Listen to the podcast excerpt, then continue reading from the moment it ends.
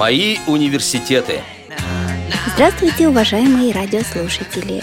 С вами Центыма Бойко. А в гостях у нас по телефону Сергей Дмитриевич Белоголовцев, выпускник Московского государственного университета, механико-математического факультета, кандидат физико-математических наук, профессор кафедры высшей математики Ивановского политехнического университета.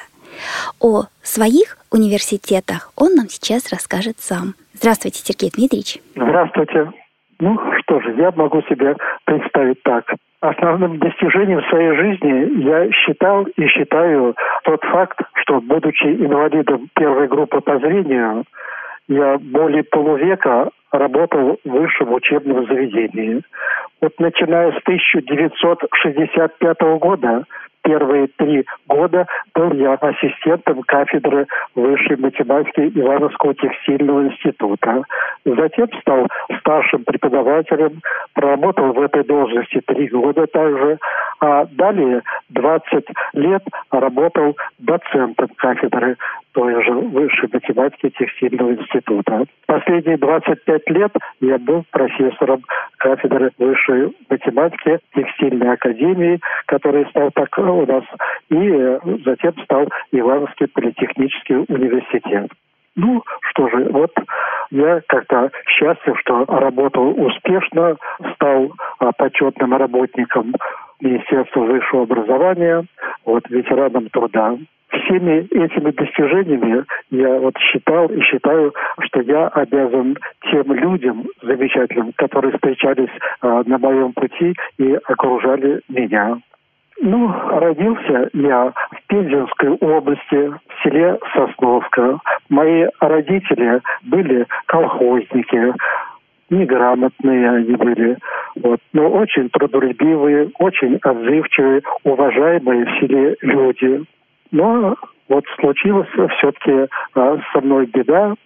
9 августа 1950 года, когда мне было всего 10 лет, а, я полностью потерял зрение в результате а, неосторожного обращения с охотничьим ружьем.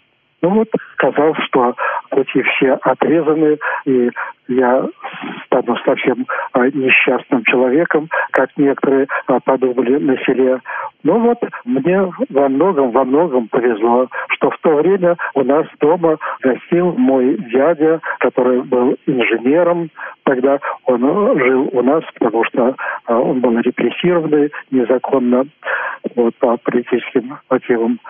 Вот он сумел подобрать э, все документы, узнал, что в Саратове есть э, школа для слепых детей, и меня отправили туда, в школу слепых детей. И я там э, учился до 1959 года. Вот в этой школе очень много э, хороших было учителей, в том числе и незрячие учителя учитель математики, например, Федор Христианович Шмидт, который в то время был а, молодым а, преподавателем, вот недавно закончившим ту же самую Саратовскую школу. Вот он у нас а, преподавал с 1956 года, вот мог подобрать замечательные задачи, похвалить за успехи, это как-то воодушевляло.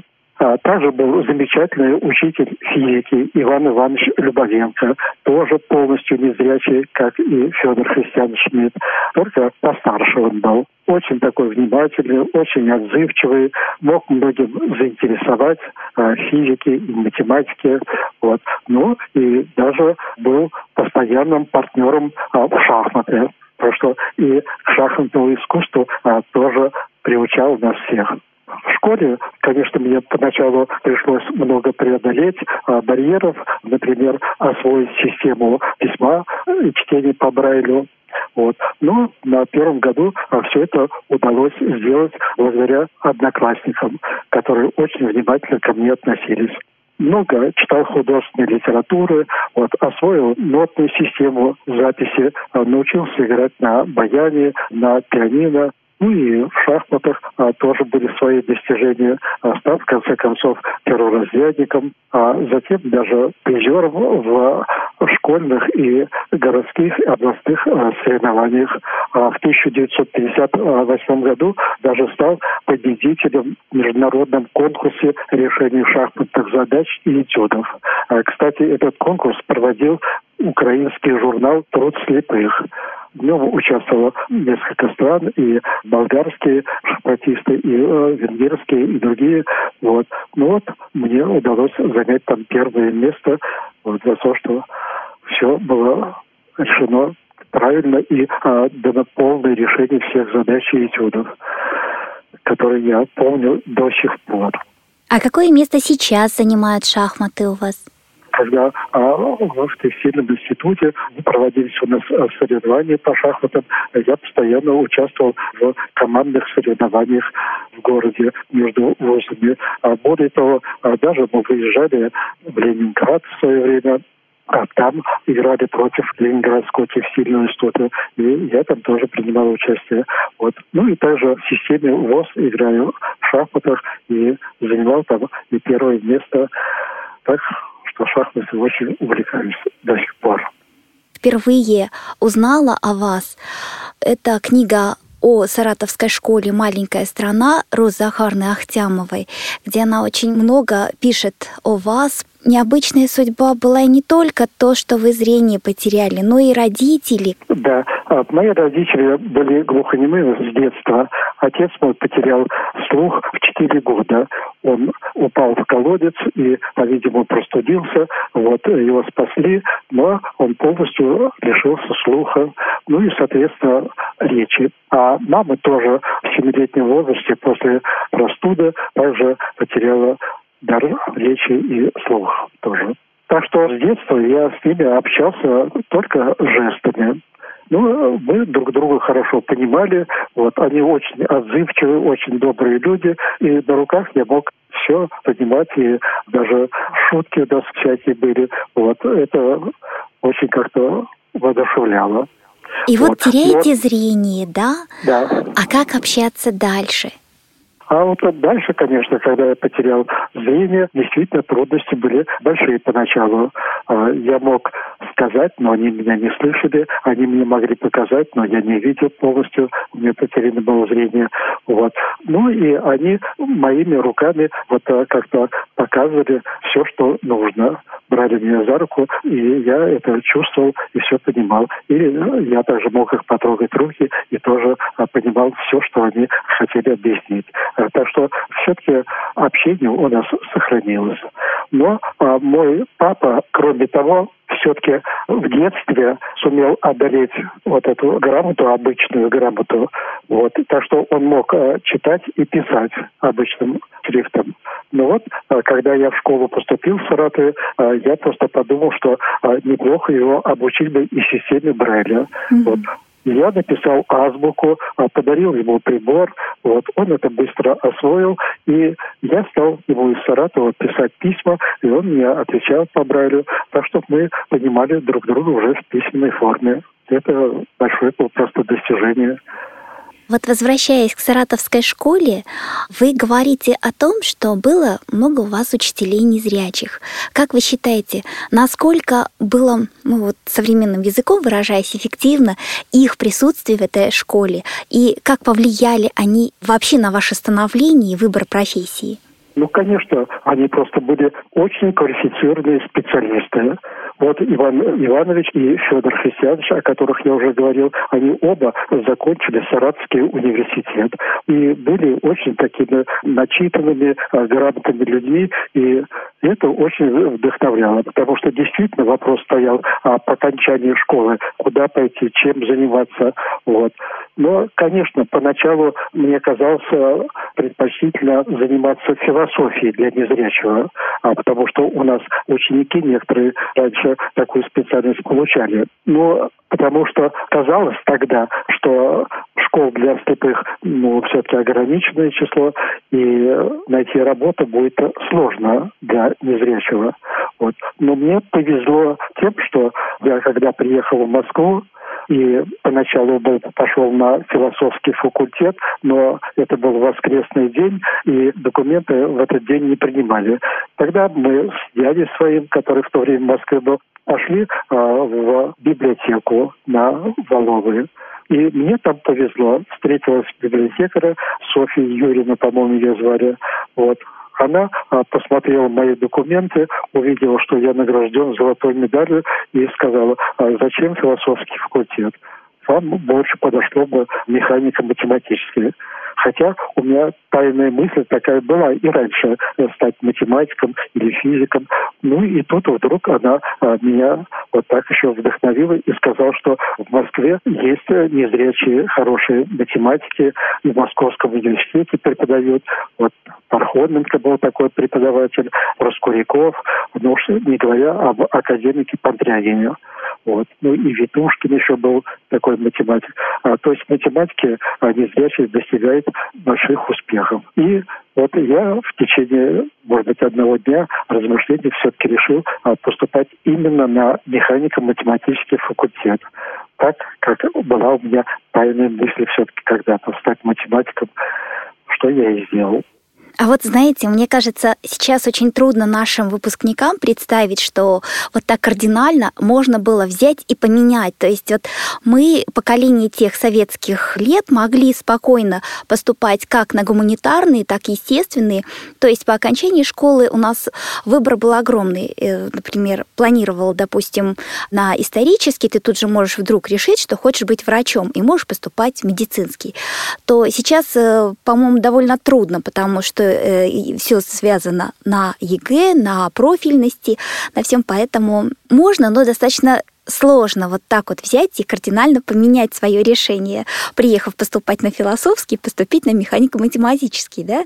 Ну, вот у меня и то, и другое для меня было близко. Вот. Но вот все-таки тот пример учителей, которые у нас были, Любовенко Иван Иванович и Федор Христианович Шмидт, все-таки показал, что это возможно и нужно. И я все-таки счастлив тем, что вот встретились мне в Москве такие люди, которые это все-таки мою тайную мысль поддержали, и я решил все-таки поступать именно на механико-математический факультет. И в этой библиотеке весь июль я непрерывно по 8, по 9 часов сидел и решал разные задачи. Там э, приходили математики, которые в МГУ обучались и имели э, такие задания э, прошлых лет. Вот. И можно было успешно готовиться в течение этого месяца. Вот. Ну и поэтому в августе 1959 года э, я все-таки успешно сдал и математику устно, и математику письменно, физику, сочинение написал и иностранный язык. Расскажите, пожалуйста, подробно, как проходили вступительные экзамены? Ну вот, а, скажем, письменный а, экзамен по математике. Мой дядя меня проводил до двери аудитории, а сам уехал на работу, потому что экзамен должен продолжаться до 4 а, или 5 часов. Он к обеду обещал за мной приехать. Вот. А меня посадили в аудиторию вместе со всеми. Ну, я экзаменаторам сказал, что я не вижу. Они сказали, тогда мы вам продиктуем задание. Вот. А раздали всем задачи, а подошли ко мне и продиктовали те задачи, которые мне предстояло решать. Вот. И я в течение четырех часов решал эти задачи вот, и написал их по системе Брайля. Но, конечно, по системе Брайля они принимать задания не, не могли, а поэтому они а, сели за стол, и а, я продиктовал все а, решения. Они записали и под шифром, как все работы, отправили на проверку в общем потоке. Ну и оказалось, что решение у меня хорошее. Это письменный экзамен по математике. Вот это главный, можно сказать, был экзамен. Uh-huh. Вот. А затем устный экзамен. Вот на устном экзамене тоже посадили, взял билет и готовился полчаса. А отвечал в течение пяти или шести часов. Я это своим друзьям потом говорил, что вот я столько времени отвечал на экзамен. А другой а я еще больше, там, 6 часов, 7 часов. Вот, вот такая была система. То есть одну задачу, другую, десятую, двадцатую задачу кидают. Вот приходилось только решать задачи. Вот. Ну, тоже оценили хорошо. Ну, а вот сочинение как раз мне, может быть, э, помогло то, что я философией все-таки увлекался, вот, потому что тема сочинения была «Народ как творец истории» по роману «Война и мир». Я это сочинение выбрал там и были другие темы, но я просто а, их написали на доске, быстро произнесли, я остальные даже и не расслышал большой аудитории, а расслышал вот эту тему и а, решил писать эту тему. И был очень такой а, даже смешной случай. Я сидел, писал это сочинение, и вдруг в режим подходит экзаменатор и говорит, прекратите стучать. Mm-hmm. Вот. Я растерялся, думал, что же делать. Но она отошла, и я дальше опять продолжал писать по Брайлю. Она опять подошла. Я кому сказал, прекратите стучать. Ну, в конце концов, она а, поняла, что эта система извинилась передо мной. Вот. Я написал это сочинение, подошел и говорю, вот я по системе Брайля, я могу вам это сочинение зачитать. Они э, говорят, «А нет, не надо, мы э, найдем с кем прочитать, э, у нас есть кто по системе Брайля умеет читать. Я сдал, вот, ну и тоже сочинение оказалось хорошим. Ну и иностранный язык тоже да, сдал на отлично, физику на отлично, вот. Ну и набрал больше даже баллов, чем нужно мы с дядей пришли посмотреть, кто же там зачислен. И мой дядя такой высокого роста, он издали уже увидел мою фамилию и просто был счастлив. Ну и я был на седьмом небе, что я оказался в таком прекрасном вузе, Московском государственном университете с представлением стипендии и общежития на Ленинских горах. Ну вот, вы теперь поступили в Московский государственный университет. Насколько было трудно в плане бытовом в университете устроиться? Ну, поначалу, конечно, все было необычно, но, по-моему, там все устроено для незрячего человека очень удобно. Вот и коридоры достаточно понятные, и на лифте можно доехать там до а, любого этажа, до любого пункта. Так что к этому очень быстро можно было привыкнуть. Но опять же, вот на моем пути, я уже говорил, а, всегда встречались замечательные люди. То, что вот в школе у меня были такие учителя, товарищи были замечательные, а так и в университете вокруг меня просто были прекрасные товарищи, которые поняли, что у меня определенные трудности будет, потому что по высшей математике, а по Брайлю не было тогда ни одного учебника. На лекции многое там пишется на доске, то что не все сразу можно воспринять. Ну и ребята просто меня окружили своей заботой. Они собирались в моей комнате, у меня комната была отдельная, и мы вместе решали э, задачи, вместе э, готовились к экзаменам. Они даже считали для себя это очень удобно, потому что многое, что было, скажем, мне непонятно, а я много задавал вопросов, выяснял, что им это непонятно. Мы вместе разбирались и вместе доходили до истины. И просто много-много таких замечательных людей, с которыми я поддерживаю связь до сих пор. Вот один из них – это Саша Воловик. Вот. Он сейчас не просто математик, а он и член Союза писателей Москвы, известный поэт Александр Воловик. Ну, Борис Кушнер был такой у нас, он, правда, сейчас в Соединенных Штатах Америки, он тоже поэт, вот. Так что вот много-много таких было интересных людей, с которыми я общался. И девушки тоже ко мне приходили постоянно, скажем, дойти там, до библиотеки, что-то взять там, почитать в библиотеке. А, это у меня никаких проблем не было. Все охотно со мной ходили, вплоть до Ленинскую библиотеку, а, где можно было редкие книги почитать подготовиться к курсовым работам. Вот. А, так что вот эта забота, конечно, меня очень-очень выручала. Вот вы уже перечислили несколько математиков, преподавателей, вот Проскуряков, Пантрягин. А именно у вас они преподавали? Нет, а, там другие были преподаватели. Вот. Ну и от них тоже а, была огромная-огромная там забота. Например, я специализировался по теории вероятностей и математической статистике. А этой кафедрой заведовал а, всемирно известный ученый, академик Колмогоров Андрей Николаевич. Да-да. Вот, например, после четвертого курса в то время было введено а, такое обязательство. А, все студенты должны были проходить практику не два месяца, как раньше, а целый год. Вот. Ну и выяснилось, где же мне практику проходить. Ведь многих там направили в разные военные организации, а, где там математики нужны были. Вот. Но а, я тоже сначала забеспокоился, а где же я буду. И вот а, студенты моей группы вместе со мной прямо направились а, к Колмогорову в его кабинет. Вот. Он принял нас и спросил, по какому вопросу мы пришли. Ребята изложили, что вот так и так, надо бы вот э, Сереже Белоголосову, может быть, практику проходить здесь, в Московском университете. Колмогоров говорит, непонятно, зачем так много адвокатов. Мы уже без вас все это решили. Мы уже, э, э, он будет э, оформлен при нашей кафедре старшим лаборантом и будет преподавать на экономическом факультете, ну и на механико-математическом. Вот.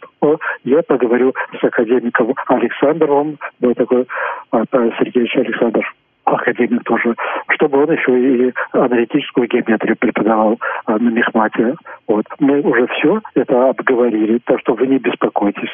И я целый год преподавал там, на Мехмате и на экономическом факультете на Маховой улице. Так что вот тут видна просто забота таких замечательных людей, как Колмогоров, как Александров, академики. Ну и это помогло, потому что э, на практике, ну, как мне сказали, что я себя показал хорошим преподавателем, мне хорошую характеристику выдали, вот, которую я потом представил при поступлении на работу в Ивановский текстильный институт. Вы учились и жили в одном здании, да, в МГУ, получается? Да. А ездить на Маховую, это же тоже было достаточно непросто. А, кстати, метро тогда было или когда оно до университета стало? Но ну, на Маховую я ездил не один. К тому времени, в 63 году, э, когда я вот э, уже закончил четвертый курс и э, проходить стал практику, у меня была уже жена Лидия Николаевна, вот, с которой мы поженились вот как раз в 63 году. Вот. И она меня могла всегда проводить до а, университета, до Маховой, когда у меня там были занятия. А внутри а, самого Мехмата никаких проблем не было я там все ориентировался просто прекрасно. Вот. Как преодолевали эти вертящиеся двери, которые крутятся со скоростью света? А, да, а, ну, э, все преодолевал, это не страшно. Сориентировался а, легко. Так, руку вперед можно было выставить и а, поймать дверь и быстро пройти. Вот. Э, ну, может быть, а, первые два раза это как-то неудачно, а затем все это привычно. Mm-hmm. Так что никаких проблем я тут не ощущал. Ну, а мне было достаточно сложно поначалу. Да. Ну, mm-hmm. поначалу, может быть, да, а потом как-то сориентировался. Вы слушаете Радио ВОЗ. Напоминаю, что сегодня у нас в гостях Сергей Дмитриевич Белоголовцев, кандидат физико-математических наук, профессор кафедры высшей математики Ивановского государственного политехнического университета. Сергей Дмитриевич, вы продолжили учебу, прошли практику, да, на пятом курсе, будучи женатым. А, по-моему, очень интересная была история того, как вы женились. Можно об этом? Ну что же, а, я поведаю и эту историю. Вот моя жена а, Лидия Николаевна, она тоже родом из села Сосновки а, Пензенской области. Училась в той же школе в начальной, что и я учился. Вот, но она там закончила 10 классов, и по окончании уехала в Архангельск а, к старшей сестре, у которой а, к тому времени уже было трое детей, и нужна была ей помощь. Она уехала помогать этой своей сестре, вот, но а, устроилась работать там бухгалтером в аптеку управления закончила курсы бухгалтеров, вот, успешно училась и вскоре даже стала начальником планового отдела аптеки управления Архангельска. Кроме того, даже поступила учиться в Всесоюзный финансово-экономический заочный институт. Ну вот в 63 году, тогда, когда я гостил а, после окончания четвертого курса в Сосновке у своих родителей, Лидия Николаевна а, приехала также к своим родителям в отпуск в августе месяце. И вот а, случилось так, что мы оказались вместе в кино. И а, настолько привязались друг к другу, что сразу как-то и после этого не могли уже расстаться. Вот. Но а, до окончания отпуска оставалось а, всего лишь неделя. недели. И через пять дней после знакомства мы все-таки договорились жениться. И расписались также а, в селе. И родители ее были как-то а, счастливы, что у нее такой муж хотя я полностью э, незрячий, но они как-то поверили в меня, что я э, чего-то все-таки стою и достоин их дочери. Так что с согласия родителей ее и моих тоже. И мы по окончании вот этого отпуска к первому сентября 63 года поехали в Москву. Приехали в Московский университет, там пробыла у меня несколько дней, и ехала в Архангельск, а там рассчиталась работы, а приехала снова ко мне в Москву и жила у меня в моей комнате вот целый год. Хотя, конечно, она не работала, но она училась в финансово-экономическом институте и выполняла эти контрольные работы даже не только за первый курс, но и успешно э, выполнила работы сейчас второго курса. Ну и к лету у нас родился сын. И вот после окончания университета меня направили в Ивановский текстильный институт. А как происходило распределение? Как вас направили туда? Был запрос от Ивановского текстильного института в министерство направить специалиста, выпускника Московского университета. И на распределение мне предложили вот такую э, работу. И присутствовала представитель министерства. Она поначалу там была против как же там незрячий, все такое там. Вот. Ну вот вся комиссия сказала, что он уже у нас работал год, показал себя хорошим преподавателем, так что он вполне там нравится с работой. Вот. Ну и в конце концов все проголосовали единогласно за распределение но предварительно приезжал из текстильного института представитель кафедры математики. Он со мной встретился, побеседовал со мной и сказал, что все будет нормально. Приехал в текстильный институт, рассказал ректору о том, что к ним направляется незрячий специалист. И ректор, а это была женщина, Анастасия Яковлевна Изместьева, она поначалу сказала, как незрячий, это зачем нам незрячий преподаватель? Нет, нет, нет, нет. И хотя они делали запрос, она направила тут же отказ министерства. Я этого не знал. И все-таки решил предварительно приехать а, в текстильный институт. Вот и приехал я туда со своим братом, потому что жена у меня была с маленьким ребенком, а, ждала окончательного переезда в Иваново. И я, в конце концов, встретился с Изместевой. Она поначалу сказала, что нет, нам не нужен преподаватель. Э, у нас там место освобождалось, а вот теперь тот преподаватель, который хотел уйти, он не уходит, поэтому у нас э, места нет. Ну, я не стал возмущаться, а осторожно стал говорить, что я вас понимаю, понимаю, что у вас э, сомнения могут быть от того, что там не зрячие, но я все-таки не скромно э, хоть э, говорю, что работать, работал преподавателем уже и работал неплохо. И если вы сомневаетесь, я понимаю все-таки ваши сомнения. Вот моя характеристика. И подал ей характеристику. Она ее прочитала, с ней тут сидел и проректор по учебной работе, она махнула им рукой, мы вас берем, вы нам нужны. И все позвонила, познакомить этого молодого преподавателя со всеми видами работы. Всего. И с тех пор изместила относилась ко мне самым лучшим образом. Просто удивительный человек это изместила, несмотря на то, что она отказала тогда а, поначалу. Ну, Но потом это не пожалела. Предварительно, это я предварительно приехал. А далее я поехал в Сосновку, где была моя жена с ребеночком, с нашим сыном. Мы там еще пробыли этот отпуск, а, январь месяц, и поехали в Иваново через Москву.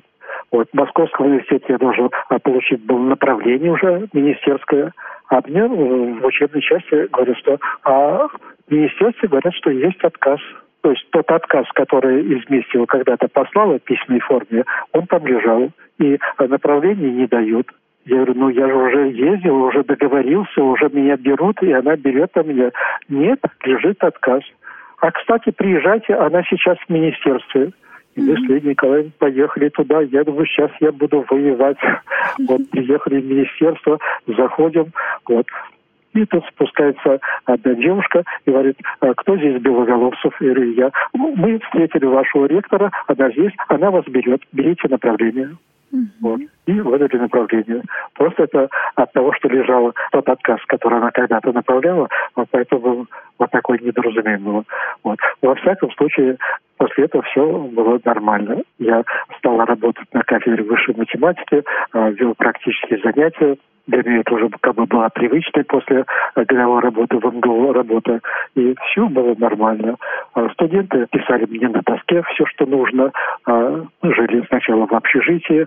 Мне выделили комнату в общежитии недалеко от текстильной института. А потом я получил квартиру. Вот. И все сложилось хорошо. А ваша научная работа? Защита кандидатской диссертации, Тогда, в те годы, даже диплом поначалу не выдавали. А нужно было год или там, э, да, более года, по-моему, отработать. Отработать, и после а, того, как получат характеристику с работы, а, выдавали уже а, диплом. Ну и после того, как я получил это уже диплом на своей работе, я все-таки решил поступить в аспирантуру заочную а, на механико-математический факультет. Занимался многими прикладными вопросами э, теории вероятности. И я побеседовал с академиком э, Гнеденко, Борисом Владимировичем, который в то время уже был после Колмогорова заведующим кафедры, он согласился быть моим руководителем. И я учился в заочной аспирантуре 4 э, года. Подготовил ряд статей, они были опубликованы в академических журналах этот ученый Колмогоров, а, а, Гнеденко приезжал а, к нам а, в Иваново, выступал здесь в Иваново, и на общем собрании как-то произнес такую вещь, которая просто меня изумила. Говорит, вот у вас тут есть молодой преподаватель, Белоголов Сергей Дмитриевич, который получил а, ряд важных результатов. Если эти результаты а, внедрить, то Иваново станет цветущим городом. Вот. Вот такой комплимент вдохновил, конечно. Часть э, преподавателей занимался хоздоговорными э, научными работами. И они обращались ко мне, и я вместе с ними работал над технологией текстильного производства, оптимизацией там, всяких процессов, э, применял эту теорию вероятности. И опубликовано было около сотни таких работ. Ну и в конце концов, от совокупности работ мне в министерстве присвоили ученое звание профессора. Это в 1994 году. Ну и так вы более 50 лет проработали в своем университете теперь, да, уже будучи вот из института, который перешел в академию, и вот э, да. Ну, стал я там ветераном труда, почетным работником Министерства высшего образования. Так что, ну, есть какие-то вещи, которыми можно так семье гордиться. Вот. Ну, конечно, у меня всегда поможет за это моя жена Лидия Николаевна, которая здесь, в Иванове, поначалу работала в техникуме преподавателем экономических дисциплин, а последние годы она работала вместе со мной, она была моим секретарем. Так что я всегда ощущал помощь и ощущаю до сих пор моего самого близкого человека Лидии Николаевны. К 70-летию Сергея Дмитриевича в 2010 году Ивановской текстильной академии была выпущена книга. Название напомните, пожалуйста. «Дорога жизни длиной 70 лет». Эта книга издана была действительно в 2010 году, ну и опубликована она в интернете. И много-много там отзывов на эту книгу. И даже там стал какого-то вариантом конкурса, что ли так грамоту мне вручили. Это в Германии издано. Эта книга в Германии издана, да? Да, да, да, да. Так что а, просто можно набрать а, «Дорога жизни» длиной 70 лет. А, там не только, и там масса-масса отзывов на эту книгу. А как вы считаете, вот все как-то в вашей судьбе складывалось достаточно ровно, гладко, а, вот уважение и такое среди однокурсников, потом коллег, помощь жены, все. Когда я рассказываю современным студентам об опыте вот э, студентов в советское время, то многие мне противоречат, говорят, что это было в то время, это, это было тогда, это советское, это партия их заставляла принимать, это комсомол заставлял помогать, скажем, да. То есть сейчас совсем другие времена, другие условия, поэтому на одну планку ставить нельзя. Как вы к этому относитесь, тем более, что до последнего вы, в принципе, в курсе того, что происходит в образовании и кто обучается? Сейчас, конечно, может быть, определенные трудности есть, но, с другой стороны, есть и преимущества, потому что э, сейчас незрячие могут компьютерной техникой владеть и быть наравне э, вот в этом отношении э, с своими коллегами. Так что вполне сейчас можно работать незрячим в высшем учебном заведении, преподавать математику и быть просто на уровне благодаря компьютерной технике. Вот. Я этой компьютерной техникой в свое время там не владел, а, но поскольку я занимался научной работой, все, что там нужно, у меня были программисты, все они могли а, сделать, и вместе э, со мной, какие алгоритмы мне нужно было осуществить, все это а, делалось. Так что вполне можно работать преподавателем высшей математики в ВУЗе. Ну и, кстати, вот в текстильной академии, ну, есть тоже еще один молодой преподаватель Зарипов, который, правда, преподает не математику, а юридические дисциплины. Так что это вполне возможно. Так что а не надо унывать, а надо просто себя показывать всегда с лучшей стороны, и все будет в порядке.